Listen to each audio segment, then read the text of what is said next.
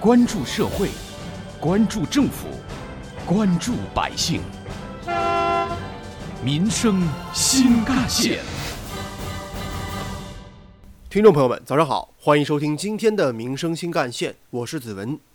拥有浓厚视频创作氛围的浙江，有不少地方都能够寻找到影视文化创作的基地和基因。为了更加全面地展示咱们浙江的家乡之美，今年的颁奖典礼以余杭区为主场，选择了平湖、龙泉、东阳、衢江四个颇具特色的地方进行现场连线，并且联动大小屏，在中国蓝 TV 上联合全国优秀的手工艺人一起开启慢直播。为大家打造一台“我和我的家乡”为主题的颁奖典礼。本届大赛由中共浙江省网络安全和信息化委员会办公室、浙江省广播电视局、浙江广播电视集团主办。在颁奖典礼中，参赛作品瑞安小英夫妻的夜步舞，原型人物火爆全网的温州小夫妻现身现场，并且在舞台上重现快乐舞蹈。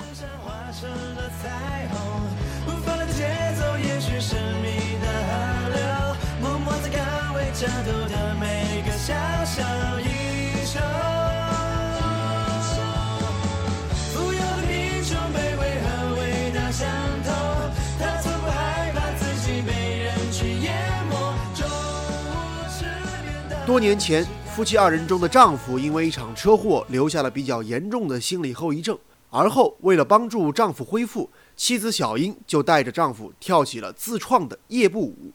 并且把做农活时候的动作融入到舞蹈当中。今年六月，温州农民夫妻小英和丈夫二人跳舞的故事被多家媒体报道，并且频频登上热搜。在颁奖典礼现场，小英夫妻说：“跳舞改变了他们的生活。”而不变的是他们对于生活的热爱和对家乡的热爱。目前，他们也致力于帮助家乡致富，希望用坚持舞蹈和自己的笑容去传递出快乐的力量和精神。此外，主办方也正式邀请小英夫妇担任“微眼看家乡”的发起人，与千万网友一起用视频表达快乐，展现家乡。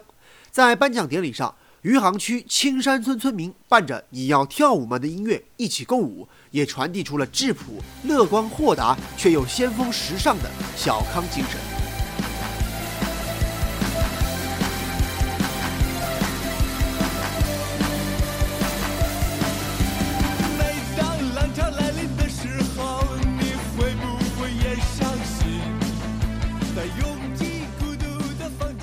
作为未来乡村试验区。青山村建成青山大自然学校，引进全国第一家研究传统材料融设计图书馆，吸引了不少青年回乡创业，也带动了不少周边新村民的加入。相比往年，今年他们的作品更加关注乡村特色和时代共情。二零二零年是高水平全面建成小康社会目标实现之年，是“十三五”规划收官之年，当然也是脱贫攻坚决战决胜之年。在这样的背景下，今年大赛把“微眼看家乡”作为突出重点，重点宣传这个板块也成为了报名参赛的热门项目。多部反映家乡美好的生活短片都引起了强烈反响。比如浙江卫视的获奖作品《绿富美的梦之路》，既是以回乡创业青年，又是以村支书姜丽娟的视角，讲述了淳安下江村从穷山沟到绿富美的蝶变，展现了脱贫攻坚的精神风貌。和喜人成果。有人叫我江总，也有人叫我江书记。今年是我回乡创业、开启全村第一家精品民宿的第五年。今天是我成为下江村村支书的第三十五天。记得小时候的下江是远近闻名的穷山沟，人均年收入不到两千。五年前，我决定辞职回乡创业，周围几乎都是反对和质疑的声音。后来，村里美化了两百四十栋的房屋。铺装了八千平方米的游径路线，建起了四季果园。而另一部值得关注的获奖作品《青春在这里起舞》，是浙江省文学艺术界联合会、浙江省舞蹈家协会出品，浙江广播电视集团音乐调频联合出品的以舞蹈为题材的系列公益微电影，分为《成长的节拍》《秘密基地》《五五五》三个故事篇章。第一部《成长的节拍》，故事人小梅热爱舞蹈。却经常在关键时刻掉链子，比如说跳错拍、怎么样克服心理障碍，呈现完美的舞台，一直是小梅最为期待，但是也最惧怕的时刻。在一次关键演出时，小梅似乎又掉了链子，但是最终她通过掌握了正确节拍，也迎来了自己的高光时刻，自信起舞。这次比赛我还是出错了，但是当看到爸爸站起来，带头为我鼓掌的那一刻，我突然有了继续的勇气。后半段我跳得很好，评委老师说，要不是我跳错了节拍。我可能就拿到第一名了，但是我并不觉得遗憾。从那以后，我明白，无论是舞蹈的梦想，还是生活的梦想，都可以靠着努力去实现。我相信，在这里，一切幸福的事都有可能发生。人生总要努力一次。这几部影片都围绕感动、梦想和励志的主题，从青少年的视角出发，讲述他们在圆梦舞蹈途中的坚持与收获，反映了浙江人民，也反映了浙江人民在新时代追逐幸福生活的美好与快乐，昂扬向上的精神风貌和艺术风采。在颁奖现场，还有很多令人感到感动和印象深刻的作品，比如有一部叫做《听见美好》，它是一部公益短视频。影片从一个盲人的视角展开，去讲述了他们在数字时代的生活现状。虽然有诸多不便，但是总有一些心怀善念的人愿意给他们温暖，愿意帮助他们。我叫蔡琼慧，是一名钢琴调律师。疫情以来，我已经复工两个月了。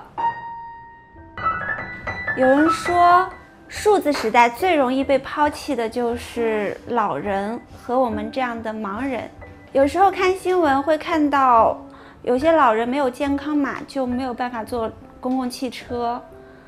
我还有一些朋友去拍视频，专门教我们这样的视障朋友使用手机。获奖作品有的令人感动，有的令人感到快乐和温暖。但无论是哪一种类型的作品，都让我们看到了在新媒体时代下。大家都在用新的方式、新的渠道来传播具有中国时代特色的美好故事，挖掘新闻真相，